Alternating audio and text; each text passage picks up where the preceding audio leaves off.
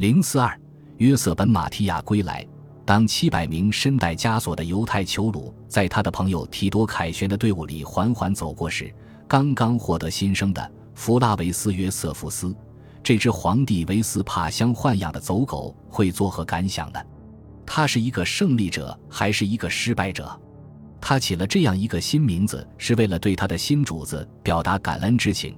但这样一个族名是靠另一个帝国的权威赢得的，尤其是用犹太人屈辱的臣服和耶路撒冷的彻底毁灭换来的。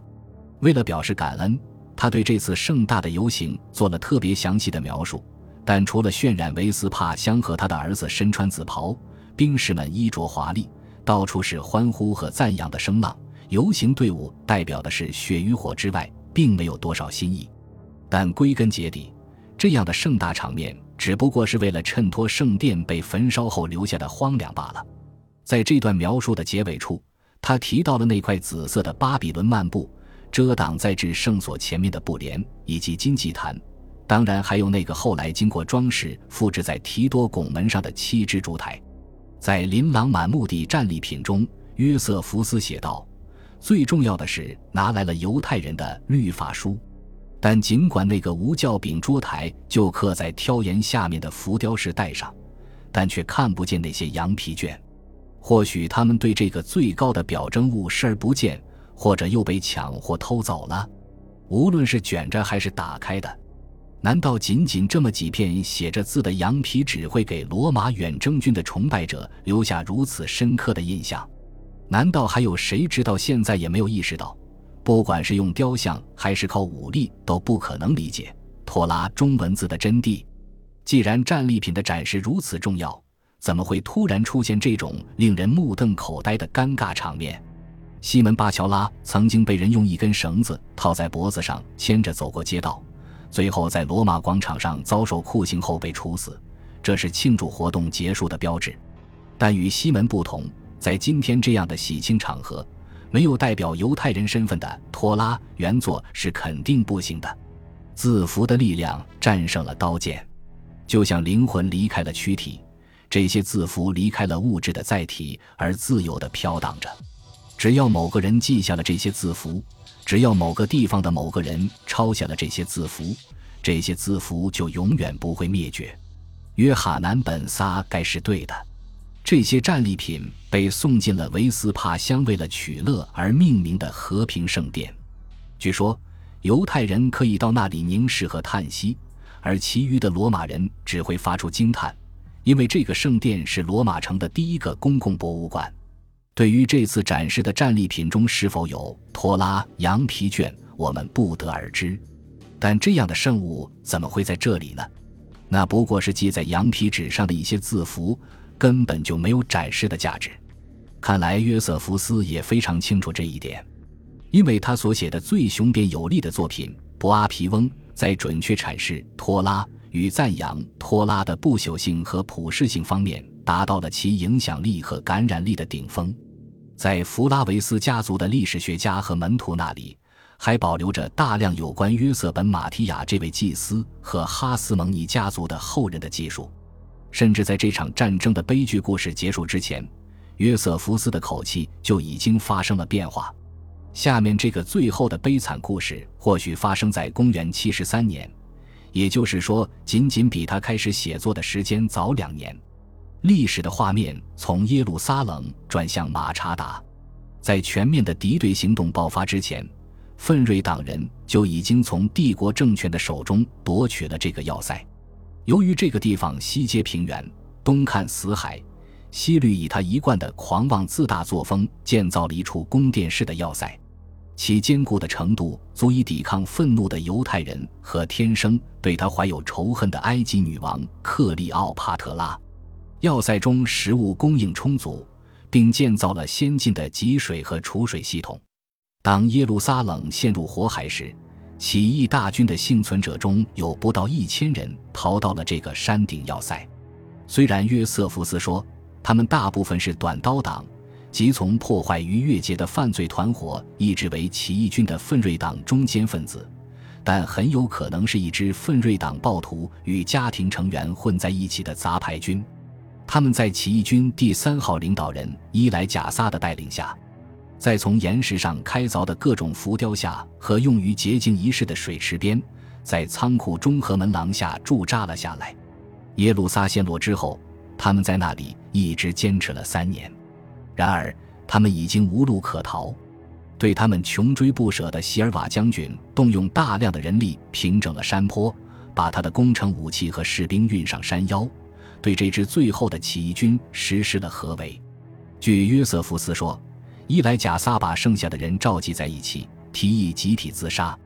我的朋友们，既然我们在很早以前就下定决心，绝不当罗马人的奴隶，也不当其他人的奴隶，我们只是上帝的仆人。因为只有他才是人类真正的公正的主。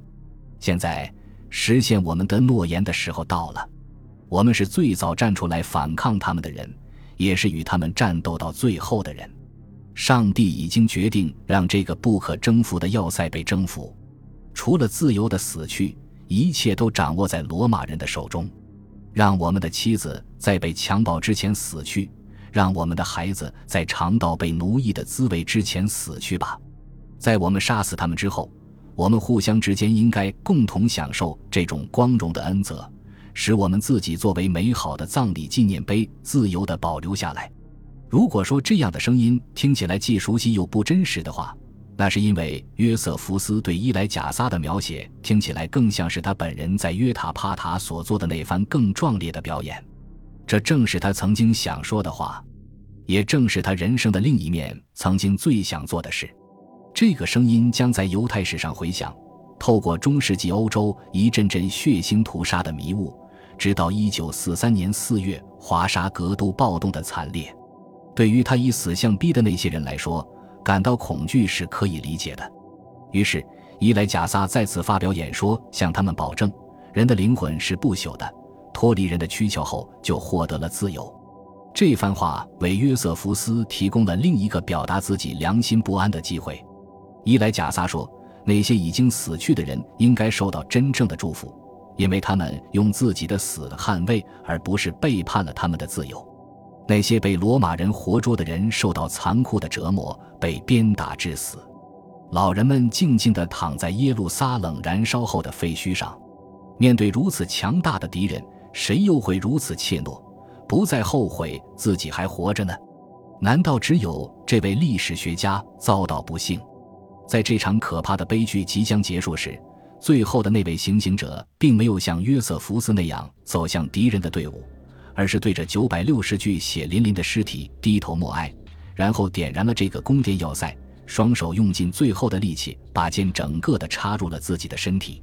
在要塞里所有的犹太人中。只有藏在一个山洞里的一位老妇和五个孩子得以幸存下来。我们从他们的口中才知道了这个故事。或许有的时候，约瑟夫斯的确也希望能像伊莱贾撒那样壮烈的死去，但他却决心用完全不同的方式进行抗争。他的《犹太古世纪》和《博阿皮翁》可能是在犹太战争成熟二十年之后写成的。此时。人到中年的约瑟夫斯已经有充分的时间思考罗马人，尤其是他们的作家如何看待生活在他们中间的犹太人这个问题。当时，这样的犹太人人数已经相当可观，大约有三万人。他们都是庞培在战争中最早带回来的俘虏的后裔。而公元前一百三十九年颁布的一项驱逐令表明，其实，在罗马早就有一个庞大的犹太商人小区。并且在地中海周边地区还有许多分散的犹太定居点，在特拉斯特维尔岛上，拥挤的古罗马公寓区成为许多贫困的犹太家庭的家乡，并且在一九四三年十月被占领之前，他们一直在那里住了将近两千年。尽管尤维纳利的讽刺漫画和佩特罗尼乌斯的喜剧曾对严守割礼的犹太乞丐大加嘲笑。但在克劳迪乌斯统治时期的港城奥斯提亚，似乎已经建起了第一个犹太会堂，这就说明，在远离罗马最拥挤的街道的边远地区，已经出现了一个主要由商人组成的犹太定居点。当然，约瑟夫斯并不在其中，而是在罗马过着豪奢的生活，这应当感谢他的新主子——刚刚即位的皇帝提多。但假如你认为约瑟福斯会舒舒服服、毫无麻烦地融入帝国的社会和文化，那就大错特错了，因为他已经深深感受到他的某些同行——罗马专门从事写作和演说的阶层对他的极端厌恶和轻蔑。在某些方面，这位弗拉维斯家族的历史学家是受保护的，很少有人在背后嘲笑他，因为毫无疑问，皇室对犹太人有点爱恨交织。这一点首先表现在提多身上，他竟然认真而痴情地爱上了虽然年长但却极其迷人、结过三次婚的犹太女人亚基帕二世的妹妹贝勒尼基。有些贵族甚至耸人听闻的传言说他还要娶她。本集播放完毕，感谢您的收听，喜欢请订阅加关注，主页有更多精彩内容。